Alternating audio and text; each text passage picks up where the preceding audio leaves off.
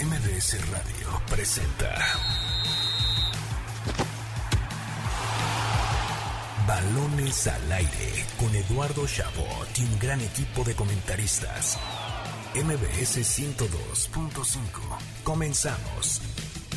6 de la tarde en punto. Arrancamos balones al aire en este sábado, sábado 11 de junio. Ya estamos en junio, ya estamos a seis meses de la Copa del Mundo. Y el día de hoy venimos a discutir este bello camino que empieza. Eh, de alguna forma, si estuviéramos en épocas normales ya estaríamos eh, empezando el Mundial. No es así, va a ser en Qatar, ya todos lo sabemos, va a ser en diciembre. Pero bueno, vamos a discutirlo de manera muy alegre. Y para eso no estoy solo, yo soy Carlos Alberto Pérez y presento a mi compañero y amigo Nicolás Schiller. ¿Cómo estás, Nico? Carlos, ¿cómo estás? Qué placer saludarte un sábado más. Eh, siempre feliz de estar en el mejor programa de deportes de la radio. Y sobre todo un día como hoy que tenemos muchas cosas para hablar. Tenemos una entrevista con John de Luisa. eh, vamos a hablar un poco de la NBA, del Checo Pérez, que, que nos vas a ilustrar sobre su circuito favorito. Así que muy emocionado. Correcto. El día de hoy Eduardo Chabot no nos acompaña, pero nos ha dejado eh, trabajo estupendo. ¿Por qué? Porque entre semana estuvimos ahí en la experiencia inmersiva de la selección mexicana, eh, gracias a MBS. Entonces vamos a discutir todo esto, pero primero que nada, así arrancamos balones al aire. ¿Te has perdido algún partido de tu equipo favorito? Con caliente.mx podrás disfrutar estés donde estés de los mejores deportes. La casa de apuestas líder en México te ofrece el streaming de las mejores ligas de fútbol, básquetbol, béisbol y demás. ¿Qué debes hacer? Descarga la app, regístrate en caliente.mx y obtén 400 pesos de regalo. Caliente.mx. Más acción, más diversión. Ahí escuchábamos esta presentación de nuestro queridísimo Eduardo Chabot con nuestros amigos de Caliente. Eh, y como les mencionaba, entre semanas estuvimos ahí en la inauguración de esta experiencia inmersiva similar a lo que pasa con Frida, ahora de la selección mexicana, con los momentos históricos que ha tenido nuestro tricolor a lo largo de los años, desde el Mundial de 1930 hasta lo que pasó en Rusia 2018. Muchos eh, eh, sabores, eh, sin sabores más bien, o también muchas alegrías, lo que nos ha dejado nuestro tricolor. Por supuesto, destaca ahí el oro olímpico conseguido en Londres 2012 la Copa Confederaciones del 98, mil cosas que ahí estuvimos viendo y ahí estuvo también nuestro queridísimo Eduardo Chabot que nos preparó esta perfecta, preciosa entrevista con nada más y nada menos que el presidente de la Federación Mexicana de Fútbol, John de Luisa, quien nos habló un poquito de cómo, cómo está la selección y la conexión con los aficionados. Amigos de MBS, un gusto saludarlos aquí en Balones al Aire. Tenemos al presidente de la Federación Mexicana de Fútbol, John de Luisa, en esta experiencia inmersiva de la selección. John, antes que nada, muchas gracias por estos minutos. Gracias Eduardo, gracias a ti, gracias a MBS por poder estar cerca de nuestra afición. Muchísimas gracias, John. En un momento que la gente podría creer hay cierta incomodidad de la afición con la selección, siempre sucede. Se hacen estos eventos y siempre se llenan. Hay algo incondicional con el tema selección que llama el interés de la afición sin importar cómo estén las cosas. Totalmente de acuerdo, yo creo que la pasión y el amor por nuestra selección eh, está ahí, está ahí y siempre va a estar. Y en ese sentido, nosotros tenemos dentro de la Federación Mexicana de Fútbol que armar los proyectos más allá del último resultado. El poder estar aquí eh, el 7 de junio del 2022 se lleva a cabo gracias a que se empezó a trabajar dos años antes, sin saber exactamente cuál iba a ser el resultado del México-Uruguay o del México-Nigeria o del México-Ecuador. Y en ese sentido nosotros como federación tenemos que planear todo con, con su debido tiempo. Eh, sin lugar a dudas, estamos y estaremos siempre agradecidos del profundo apoyo de nuestra afición adentro de los estadios y en, y en eventos como este, en donde podemos acercar a la selección de una manera diferente a todos nuestros aficionados. Claro. Y bien dices dos años, y hace dos años empezó una pandemia que también nos cambió las cosas. Que podamos estar acá a meses de una Copa del Mundo donde esperemos México pueda hacer nuevas cosas, me parece sensacional también para la aficionado. Totalmente de acuerdo, no se nos puede olvidar que el fútbol se paró, se paró en el mundo y, no- y a nuestra selección se nos paró más de 11 meses que no pudieron ni siquiera reunirse, ya no digo hacer partidos. Y creo que hoy el poder, primero ver competencias, segundo ver estadios llenos y tercero ver eventos como estos públicos en donde ya podemos convivir es una verdadera maravilla. Sí, el fútbol en México se vive diferente, lo vemos en este tipo de eventos y se viene una Copa del Mundo muy especial donde más allá de cómo México llegue, que siempre varía y eso luego no, no cambia, digamos, lo que sucede en la Copa del Mundo, se espera que esta vez se pueda avanzar al quinto partido. Ese es nuestro sueño, para eso hemos trabajado. confiamos que tenemos un extraordinario grupo de jugadores y que nuestro cuerpo técnico nos va a llevar a, buen camino hacia eh, ese quinto partido. Ahí escuchábamos a nuestro queridísimo John de Luis en entrevista con Eduardo Chabot en el Palacio de los Deportes, a un costado ahí donde se lleva a cabo esta experiencia inmersiva Vive mi selección. Y nos platicaba eh, Nico de pues básicamente el Tata Martino, la relación con los aficionados y este tipo de eventos. Yo no sé qué opines, pero a mí me parece mm, me parece perfecto para intentar eh, sacar un poquito las papas del fuego porque la verdad es que la sensación de la afición es generalizada y es que no están satisfechos con lo que hace el Tri. Lo mencionas bien, creo que eh, y, bien lo menciona también John de Luisa y, Eduardo, que la afición mexicana es incomparable en el sentido de en todos los mundiales, en todos los amistosos, eh, lo que sea que juegue la selección mexicana, me atrevería a decir que la mayoría del estadio eh, tiene puesta la, camiseta tricolor. Entonces, pues justamente cuando los momentos desde, la, desde el lado deportivo no responden o no están a la altura de esa afición, pues es bueno también darle este tipo de eventos eh, pues interactivos, dinámicos, que puedan conocer también un poco más de la historia, y, olvidarse un poco del desastre que es la selección mexicana. Sí, una selección mexicana que hoy empieza actividad en la Liga de Naciones de la CONCACAF, ese torneo que pues básicamente nada más nos perjudica en cuanto a nivel colectivo, porque pues señores y señores, nos enfrentamos el día de hoy a Surinam, entonces no sé con cuánta emoción recibir ese partido, vamos a hablar de, sobre eso un poquito más adelante, pero pues lo menciona John, y la verdad es que a ver, la afición mexicana es incondicional y también estuvo ahí eh, eh, Caramelo, este aficionado icónico de la selección mexicana que proveniente de Chihuahua, que siempre está por ahí, y platicaba con él y él tiene la fe, él sabe, él siente que en el Mundial pues todo cambia con la selección mexicana. Mientras tanto, pues bueno, nos podemos entretener con este tipo de, de, eventos que lo que hacen es ir calentando eh, a la selección mexicana, a los aficionados, porque ahora sí ya entramos en la recta final, son cinco meses para la Copa Mundial de Fútbol un mundial atípico y eso lo vamos a escuchar y lo vamos a se va a repetir y se va a repetir en, los próximos meses. Va a ser un mundial atípico. Entonces pues puede ser un mundial atípico por el por las fechas por cómo llega la selección Nico pero la verdad es que el camino no te da para ilusionarte.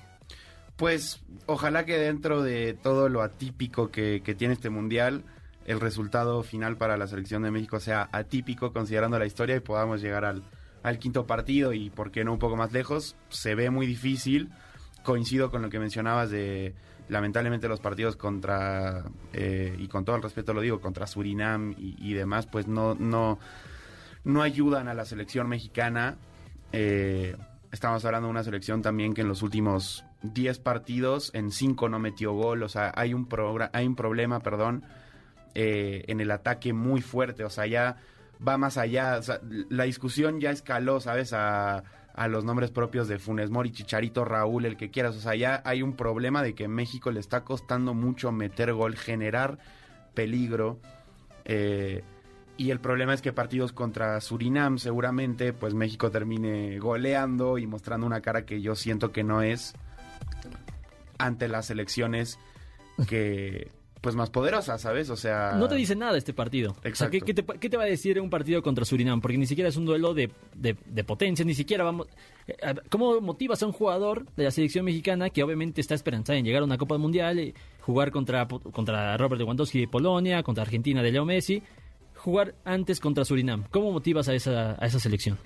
Pues yo creo que está en eso que tú mencionas, eh, hacerles saber que cada partido por, de, o sea, independientemente del rival, es ganarte tu lugar en una Copa del Mundo. Hay, hay, hay muchos, y, y, lo mencionaba Gerardo Martino, ¿no? De que él está intentando mantener una lista y un proceso de, de jugadores dentro de su ciclo para que vayan a la Copa del Mundo. Pero al final del día, si dejas de funcionar, no vas a ir. O sea, Funes Mori, digo, entiendo que se lesionó, pero de cierta forma perdió su, su convocatoria también en la selección y eso le puede pasar a cualquiera, siento. Entonces, considerando que el rival no está a la altura, digamos, la única motivación puede ser eso, ganarte tu lugar y, dentro del 11 ser el que más destaca o, ya sabes, en estas estadísticas individuales pues destacar. Sí, porque y también vamos a recordar algo, esta selección mexicana no es la selección ni de lejos la que va a disputar el mundial, ¿por qué? Pues porque básicamente le dieron descanso a las estrellas, no va Guillermo Ochoa, por supuesto no va Raúl Jiménez, no va Héctor Herrera, ese tipo de jugadores y salen nombres distintos, Nico como David Ochoa, eh, por supuesto Carlos Acevedo que ya es un fijo, pero que yo creo que ahora sí va a tener actividad en un partido oficial, el, arquero de, Santos Laguna, que también por ahí está eh, Marcelo Flores, por supuesto, del Arsenal, que no es no parece ser del agrado de, Gerardo Martino. Él es el único que lo ve en los entrenamientos y él es el único que siempre dice y repite que pues no está listo, que primero triunfe en el Arsenal o debute por lo menos.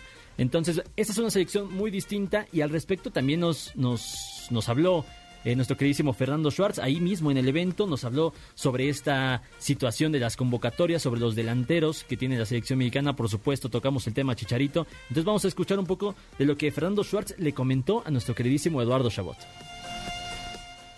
Amigos de MBS 102.5 de FM, por supuesto de Balones al Aire, tenemos aquí con nosotros a una leyenda del periodismo deportivo, un ejemplo. Y por supuesto un amigo que estuvo con nosotros hace unos meses en el aniversario del programa, Fernando Schwartz. Antes que nada, qué gusto encontrarnos en este evento de Vive mi Selección. No, te agradezco a ti como siempre, que siempre estás pendiente de mí y un placer estar en tu programa. Lo sabes, que hay cariño, aprecio a toda tu familia y con todo gusto. Qué momento, ¿no? Me parece que podríamos pensar que la selección casi siempre cuando va a llegar a un mundial no le va muy bien, pero eso no afecta en que eventos que se traten del Tri se llenan y se llena con gente muy apasionada. Sí, el Tri nunca se va a perder la pasión por ella, es una selección sui generis por la frontera con Estados Unidos y hay que leer un poco y meterse un poco a la historia. Cada cuatro años mismo drama, con diferentes nombres y diferentes situaciones y cuando llegue el Mundial todo cambia. Yo pienso que va a ser muy diferente la selección que veremos en el Mundial dentro de cinco meses en Qatar. Entonces va a ser un Mundial totalmente diferente y puede haber demasiadas sorpresas. Cuarto partido pues tienes que empezarle ganando a Polonia, porque en un torneo tan corto, si no empiezas ganando no calificas. Y yo creo que hay los argumentos para poder pasar. Y tenerle miedo a Argentina, ni que fueran extraterrestres, 11 contra 11 en la cancha y punto. Algo que se le vea diferente a esta selección de a otras, que digas, estamos más cerca de no pasar de grupos que al quinto partido, o esta vez, pese al momento que se vive, ¿sí crees que podamos avanzar más allá de, de lo que se llega constantemente?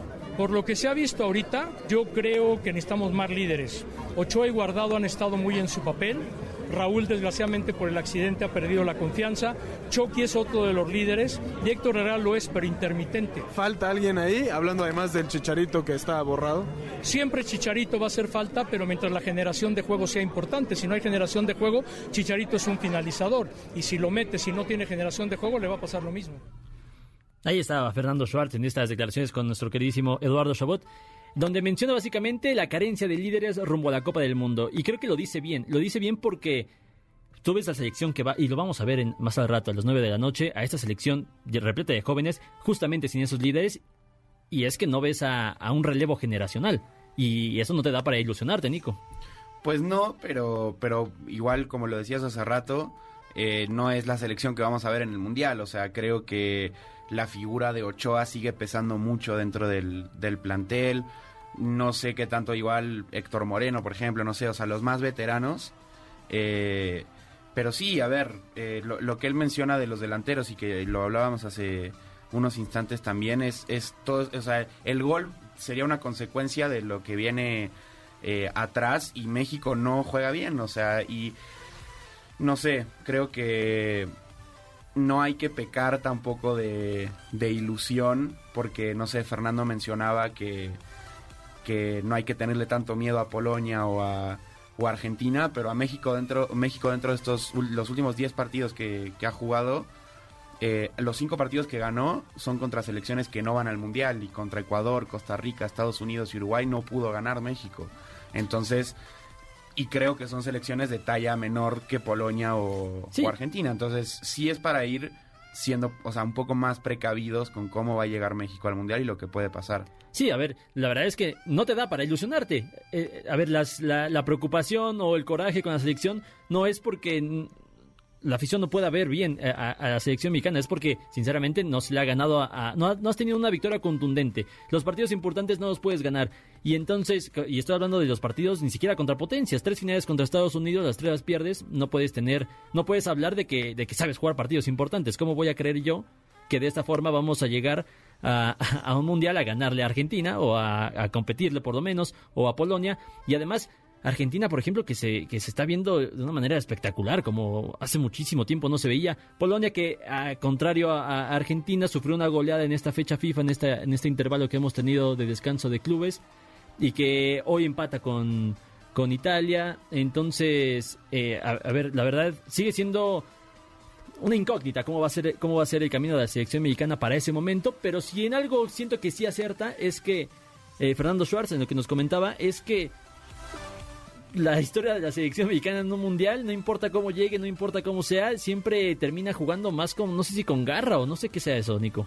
Sí, y, también es muy cierto que a México a veces le conviene sentirse eh, infravalorado, por decirlo de alguna forma. O sea, que, que los tengan como los no favoritos, eso les puede ayudar. Y también es cierto lo que mencionaba Fernando, es que al ser un torneo corto, pues digamos, si México le gana a Polonia el primer partido, pues ya prácticamente tiene medio pie. Sería cuestión, o sea, sacando a Argentina del medio, ganarle a Arabia Saudita y estás ahí del otro lado, ¿sabes? Sí, sí. Entonces, no sé, creo que de aquí en estos cinco o seis meses que quedan, que de cara al Mundial, hay que ver qué va a pasar con la selección, que a ver si termina yendo el Chicharo o no, qué tanto puede aportar también él a, al grupo, ¿sabes? O sea, porque, pues no sé, obviamente todos le tienen un gran respeto, pero Sí, no. quizás le vienes a quitar el lugar a uno que ya la viene peleando en el ciclo Martino y bueno, no sé, mil cosas que, que puedan llegar a pasar. Sí, porque sale el nombre de Chicharito a colación porque la selección mexicana no funciona. Si Raúl Jiménez no se, se cansara de meter goles, si, si Funes Mori cada que entrara eh, hiciera maravillas, claramente nadie se acordaría de Javier Hernández. Pero como no es así, pues ahora sí que es culpa de, de lo que le pasa a la selección mexicana que esté ese tema tan constante, tan metido de Javier Hernández, el Chicharito. Y porque además los suplentes de los que acabo de mencionar, que en teoría son los titulares, Raúl Jiménez y, Rogelio Funes Mori, pues ¿qué sería? Henry Martín, que no le hace un gol ni al arco iris, que en América ha tenido un torneo espantoso, o Santi Jiménez, que a final de cuentas es un joven de 21 años, que si hoy, me- hoy en día no sé tu mayor consideración, pero referentes del área para suplir a Raúl Jiménez, pues yo, me, yo, yo hasta me quedo con Santi Jiménez en lugar de Henry Martín. Sí, yo, yo también. Y aunque siento que, que Henry a veces puede ser un buen revulsivo, o sea, no, no lo metería como titular, lo llevaría quizás para tenerlo en la banca y que, que funcione como revulsivo justamente. Pero pues no sé, vuelvo a lo mismo, México tiene un gran problema en ataque, la verdad. Y, y hay que ver cómo lo, lo soluciona porque nosotros seguimos pensando en fase de grupos, pero siendo positivos y pensando en un eh, en avanzar a la siguiente fase, muy probablemente to- te toca Francia o Dinamarca, que Sí. tampoco es prueba fácil, ¿sabes? Entonces, no sé, eh, un poco volviendo a lo que decía Fernando Schwartz, independientemente del, del gol, que sería la finalización, el juego de México no te da nada. O sea, México contra Ecuador y contra Uruguay terminó pegándole al arco dos veces en cada partido.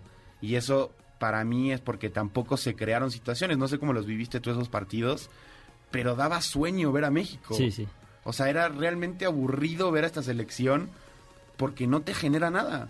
No, es que no ilusiona, ese es el principal problema, no te ilusiona ni siquiera las estrellas individuales como Irving Lozano, que en este caso no fue por lesión, o Tecatito, o Raúl Jiménez, o Héctor Herrera, o sea, hasta Diego Laines, ninguno de esos te, te ha presentado un escenario en el que digas es que este campeón nos va a sacar adelante, ¿por qué? Porque va a ser una genialidad, y es que en la selección mexicana esta, esta generación nunca te ha presentado ese, ese escenario, ¿no? Entonces va a ser una una situación muy complicada a cinco meses del Mundial. Parece, no sé si parece mucho, parece poco.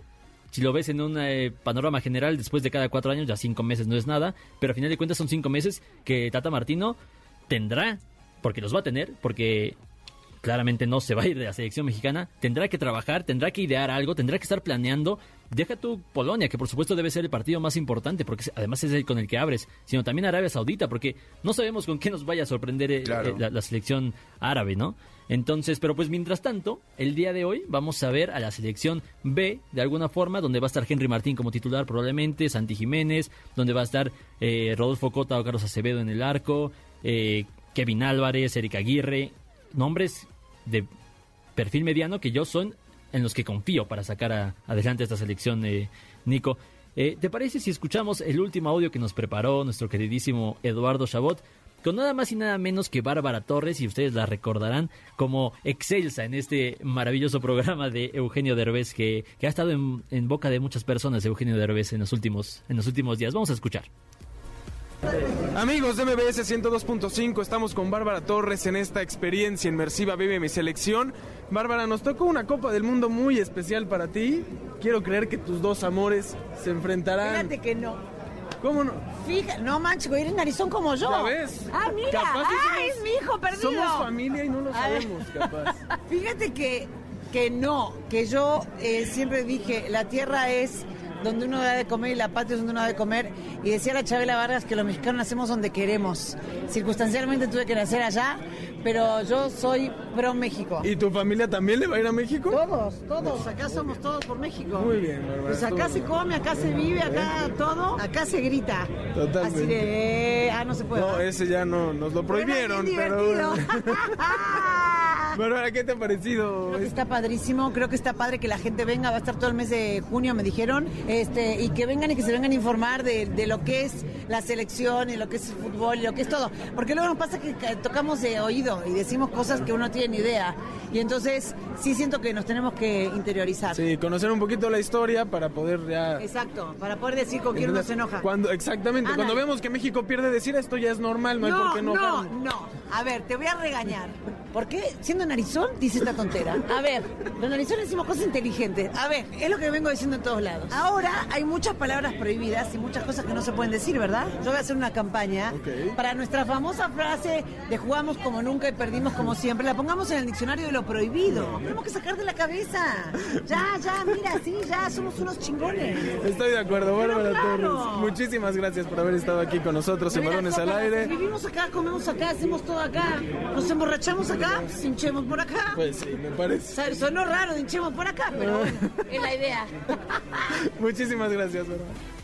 Ahí está nuestra queridísima Bárbara Torres en palabras con Eduardo Chabot, dándole clases de a quién debe apoyar en el próximo mundial a nuestro queridísimo Nicolás Schiller de ascendencia argentina. Recordamos en nuestro auditorio. Yo no sé qué te pareció, pero para mí habló con la Biblia en la mano nuestra queridísima Bárbara Torres desde el lado de la afición.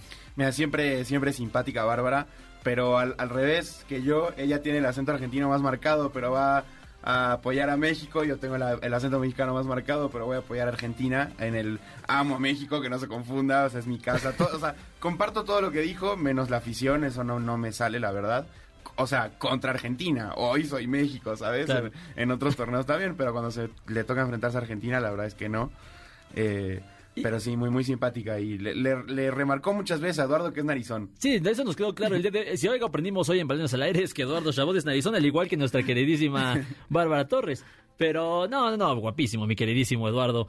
Eh, y dando también, eh, yo me quedo con esto que dice Bárbara de eliminar esta palabra, estas palabras o este pensamiento pesimista de la selección mexicana. Lo que decimos aquí, lo que digo yo y lo que también ha repetido Eduardo Chabot, a ver, no es que vayamos a ir al Mundial a perder, es que no da la ilusión como otras generaciones de la selección mexicana para trascender en la Copa del Mundo. Pero claro que en el Mundial jamás vas a, a decir, no, ya perdió México. No, porque ese sería un discurso fatal. No, y, y volvemos al, a lo que hablábamos al inicio del programa, que cada mundial la mayoría de los aficionados sea mexicano, eso es porque la, la ilusión está y la fe sigue estando. O sea, la- al- en, en noviembre, que en vez de la Copa del Mundo, todo México va a estar esperando que quién es Messi, quién es Lewandowski, va a ganar México 4 a 0 todos los partidos. O, no, o no así vamos, pero se entiende que, que el apoyo siempre va a estar. Los que se lo tienen que creer son ellos. O sea, porque desde el lado de la afición yo estoy seguro que, que el apoyo va a estar, pero los que se lo tienen que creer son los, los futbolistas. Con que, salga- con que salgan con ese hambre con el que salieron contra Croacia en el 2014, incluso contra Brasil, que era como víctima, ¿no? Eh, esa, esa sensación de, de revancha del, del jugador mexicano claramente va, va a marcar una diferencia importante. Y bueno, lo mencionabas lo de la afición, yo ya quiero ver ese partido México-Argentina porque son dos de las naciones que más afición llevan a cada mundial y lo, compro- lo comprobaron. Eh, Recién empezó la venta de boletos eh, para la Copa del Mundo, para los partidos, son dos de los países que más adquirieron. Entonces, pues miren, a cinco meses del Mundial ya nos podemos ir saboreando este, esta justa. Los invitamos a asistir a este evento de Vive mi Selección, ahí en Palacio de los Deportes. Los boletos a través de Ticketmaster para su compra. Entonces, eh, Nico, nos despedimos de Vive mi Selección. ¿Vas a ir a Vive mi Selección? Vamos a ir eh, a, a aprender un poco de la selección mexicana, de su querida historia. Y pues, ¿por qué no? Para rellenar el tanquecito de la ilusión de cara a, Qatar 2022. Que anda medio vacío, ¿eh? Anda un poquito vacío, a- anda vacío. entonces sí necesito darle una visitadita. Y por supuesto invitamos a todos a que vayan también, porque la verdad es que está muy, muy, muy padre el, el evento. Perfecto, pues vámonos rápidamente un corte. Antes les recordamos eh, seguirnos en nuestras redes sociales, arroba eshabot17, arroba carlosalbertopg, arroba Nicolás Schiller y por supuesto arroba MBS Noticias. Eh, también comuníquense a cabina para darnos su, su opinión, para preguntarnos eh, cualquier cuestión eh, al 55 51 66 1025. Y pues bueno, así acaba este primer bloque de Balones al Aire. Ya regresamos. Balonazos al aire. Tras el término de clasificación al Gran Premio de Azerbaiyán, Checo Pérez arrancará en la segunda posición en el circuito callejero de Bakú este domingo a las 6 a.m. hora de México. La entrenadora Ana Galindo se convirtió en la primera mujer en dirigir un representativo varonil. Estará al frente de la selección mexicana sub-17 en su gira por Japón. Mucho éxito, Ana.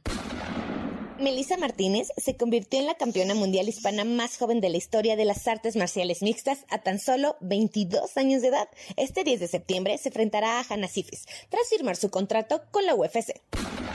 La taekwondoín Daniela Sousa consigue el tercer lugar obteniendo la medalla de bronce en la categoría de 49 kilogramos en el Grand Prix de Roma. Sin duda, se siguen sumando puntos en el ranking para los futuros Juegos Olímpicos de París 2024. Yo soy Sharon Leiva y en un momento más regresamos aquí a Balones al Aire con mucha más información. Estás escuchando Balones al Aire. En un momento regresamos. MBS 102.5.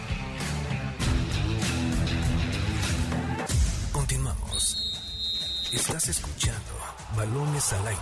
MBS 102.5. 6 de la tarde con 31 minutos, ya estamos de regreso aquí en Balones al Aire. eh, con Nicolás Schiller, Eduardo Chabot, el, día de hoy no nos acompaña, pero nos dejó preparados también varios audios al principio, las entrevistas con John de Luisa, lo que hemos tenido, con Bárbara Torres, una tipaza la que nos acompañó también el día de hoy. Eh, pero ya estamos de regreso en este sábado de descanso de la NBA. ¿Por qué? Porque los queridísimos Boston Celtics de Nicolás Schiller sufrieron una durísima derrota el día de ayer. En la serie final de la, de la NBA, eh, Golden State Warriors empata la serie 2 a 2, Nico, en un partido que tiene nombre y apellido. El apellido es Curry, el nombre es Stefan y el apodo es, eh, no sé, triplero, como le quieras decir, este El tipazo, el chef, por supuesto. Sí, así es, bien lo menciona. Celtics termina perdiendo por 10 puntos en un partido que era clave porque era el segundo que tenían en, condición de local, o sea, considerando que el lunes eh, vuelve la serie a, a San Francisco. Y pues dura derrota porque eh, Boston dominó prácticamente todo el partido. Desde hace par de años que siempre el problema es el tercer, el tercer cuarto para el equipo y fue otra vez el caso. O sea, Boston ganó los primeros dos cuartos, el tercero termina perdiendo por uno y bueno, ya al final fue una serie de malas decisiones donde a falta de tres minutos Boston quiso empezar a anotar única y exclusivamente vía triples y pues para su mala suerte no entró ninguno. Y del otro lado tienes al equipo que literalmente se caracteriza por tener tripleros por todas partes y al jugador con más triples en toda la historia que es Steph Curry que termina el partido con 43 puntos, 10 rebotes, o sea, una actuación completamente para los libros de historia y le termina costando la, la derrota a Boston. Correcto, y para los libros de historia también, en particular de Stephen Curry, porque es su mejor partido en finales de, de NBA, hace 43 puntos y 7 de 14 triples en estos en este recuento, además 10 rebotes, 4 asistencias, una auténtica bestialidad la que hizo ayer Stephen Curry, que eh, bueno, yo no sé qué tanta responsabilidad de cargas a un solo jugador, porque mencionabas, es un equipo plagado de estrellas, eh, a fin de cuentas. Pues, ¿sabes qué? Eh, yo creo que en este caso en particular sí destaca mucho lo de, lo de Curry, porque por ejemplo, igual en el partido de, de ayer se convirtió, o sea, se une a la lista de nombres como Michael Jordan, LeBron James, Kobe Bryant, de ser eh, jugadores que tienen más de cinco puntos, o sea, más bien, más de cinco triples en cuatro partidos de las finales de la NBA. O sea, es una locura y te digo ya eh, a los nombres a los que se une, ¿no? Y eh, el por qué, obviamente, también jugadores como Clay Thompson aportaron a que Golden State pudiera tener este partido, es- esta victoria, pero Curry termina teniendo, como ya decíamos, 43 puntos, que es solo un punto menos que Jason Tatum y Jalen Brown, las dos grandes estrellas de Boston, combinados, ¿sabes? O sea, ellos terminan combinados con 44 puntos, es nada más uno que Curry, Sí. ¿sabes? Entonces eso también te da un- una idea de, de lo que fue esta actuación individual para el equipo el día de ayer. Sí, es que es eh, lo más determinante que hemos visto en mucho tiempo, porque además de esos puntos, esos 43 puntos que anota ayer, 10 los hace a 5 minutos del final del partido, en el momento clave, vaya. O sea, no es que haya, no es que haya llegado muy cerrado el último, el último juego, pero apareció cuando tenía que aparecer, cuando el partido iba empatado, ¿sabes qué? Nos disparamos. Y con este resultado, Nico, eh, Nico pues eh, se empata la serie y forzan el quinto partido y por ende un sexto juego. Y también entramos en la fase de las finales donde más desgaste físico hay. No tanto por los juegos, que también, sino por los traslados. Estamos hablando de viajes de Boston hasta San Francisco eh, de seis horas en, avión. Entonces, por eso mismo van a haber descansos este sábado y este domingo. Regresan el lunes a jugar y después eh, se suben a un avión el martes, viajan miércoles y juegan el jueves. ¿Qué tanto va a influir, Nico, esta, estos traslados y a quién va a favorecer más el hecho de que ayer haya ganado en casa? Eso no, no hemos mencionado en casa de los Boston Celtics, eh, Golden State. Yo creo que eh, el tema físico que mencionas es importantísimo y sobre todo en estas etapas finales. Yo creo que ahí el cuerpo sí te pide descanso, pero tu mente por estar en una situación de final eh, como que anula, no sé, el cansancio, no sé, pero es algo que por, por lo menos Boston lo ha sufrido. O sea, Boston en las series contra eh, Nets, Milwaukee y Miami, que se fueron los partidos previos, todos los partidos prácticamente tenía un jugador fuera, ya sea por alguna lesión en particular o por una sobrecarga muscular, lo que sea. Entonces, sin dudas, por ejemplo, Jason Tatum, que es la gran estrella de los Celtics, es el jugador que más minutos ha jugado desde que empezó la pandemia al día de hoy. O sea, digo, ahí ya te estoy metiendo dos años en el medio, pero también te habla de, ese exceso, no, pues no sé si exceso, pero esa sobrecarga de partidos que, tienen los jugadores de la NBA. ¿Y qué significa el- la victoria de ayer? Pues a ver, en un mundo ideal, por decirlo de alguna forma, para el aficionado de Golden State, es una gran noticia porque robaste un juego de visita, tienes el juego 5 de local, ¿sabes? O sea, estarías un pasito todavía más cerca de ser campeón. Pero Boston, si de algo se ha caracterizado esta, estos playoffs, es que no pierden dos partidos seguidos eh, en, en lo que vamos Claro. de, de playoffs. Y que, bueno, eso también te indica que de visitas se han hecho fuertes. O sea, a Milwaukee, Miami, Nets, a todos, les, a propio Golden State, le han robado partidos de visita. Entonces, realmente no está nada dicho y, creo que vamos a tener un gran serie. Ahora, pues como bien indicas, regresan eh, ahora a San Francisco a, a, pues intentar eh, definir esta serie, no definir, sino inclinar esta, esta serie. Eh, yo te quiero preguntar, más o menos para ir finalizando este tema de la NBA, porque nos espera Sergio Pérez un poquito más adelante. Eh, ¿qué, a ver, el que gane el día, de, el día lunes, eh, ese partido, que se va a poner 3 a 2 la serie, ¿qué tanto tiene la posibilidad de llevarse el título de la NBA? Pues estadísticamente, el que gana el juego 5 ya, o sea, digo, en este momento le- les quedó mal porque no tengo el porcentaje, pero creo que era como del 75% de que el que gana el juego 5 se termina este, proclamando campeón. Yo quiero creer que no, yo creo que la serie se va a ir a 7 juegos, que sería regresar a San Francisco, porque el lunes es en San, en San Francisco, el jueves en Boston y, y en un hipotético juego 7 sería regresar ahí a casa de, de Golden State El domingo. el domingo y ahí pues es una especie de, de volado, ¿sabes? En el juego 7.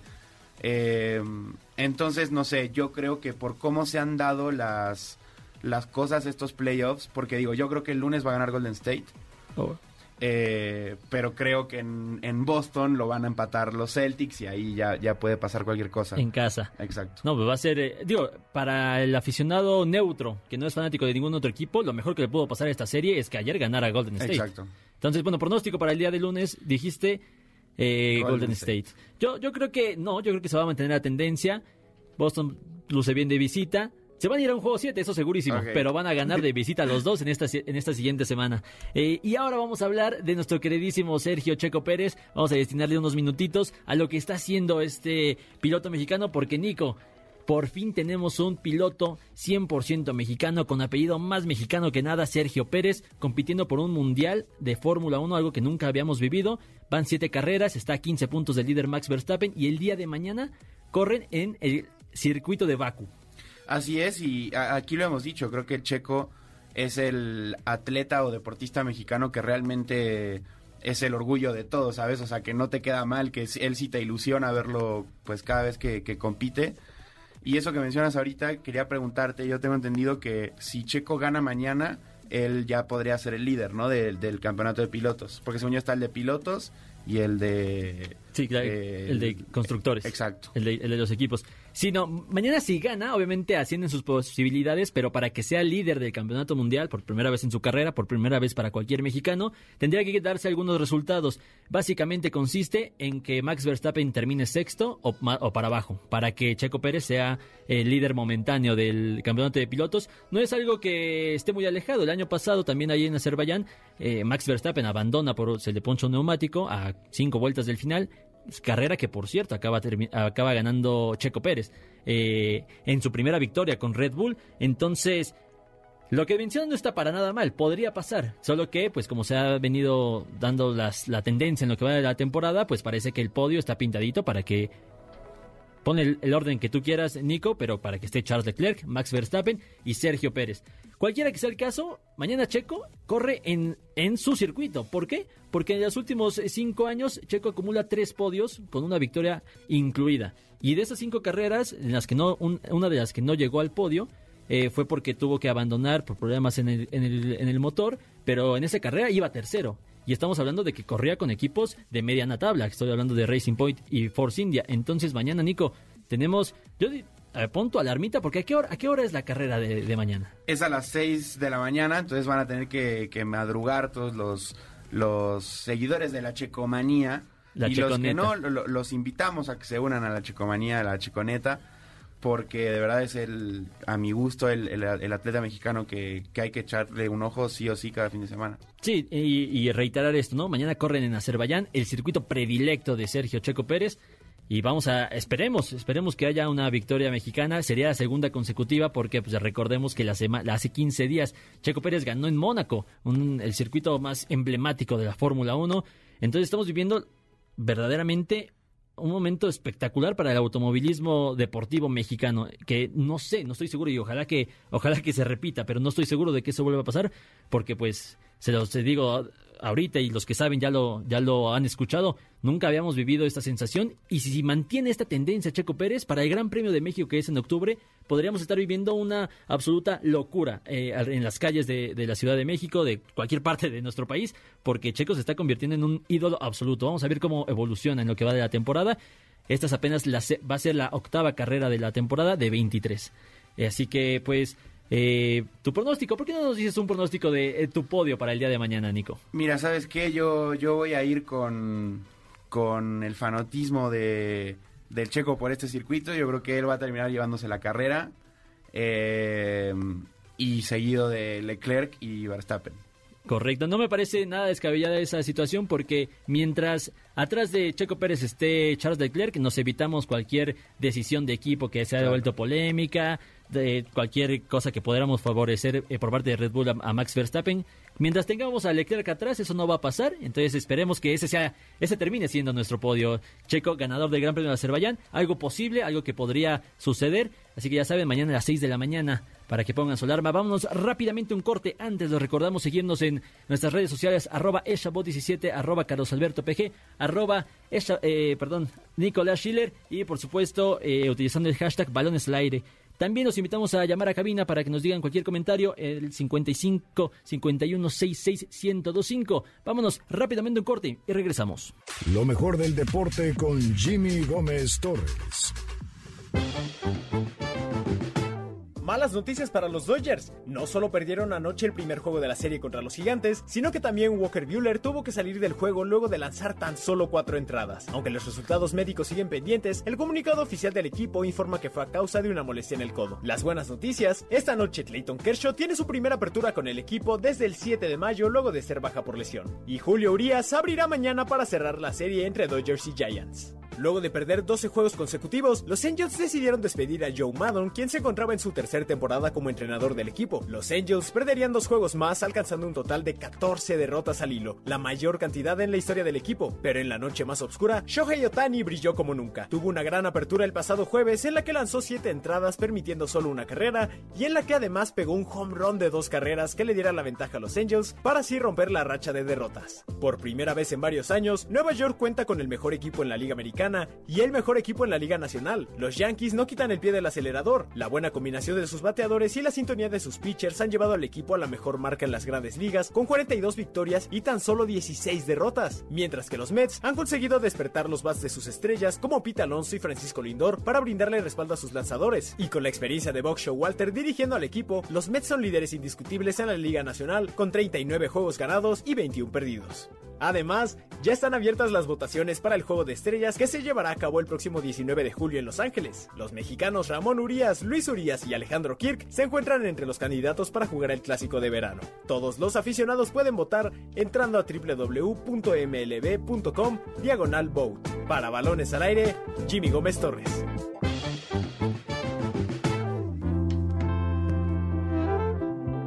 En nombre de Eduardo Chabot, que nos está escuchando a la distancia, yo soy Carlos Alberto Pérez y nos escuchamos el próximo sábado. Los dejamos también con Checo Sound y A-Track. MBS Radio presentó Balones al Aire.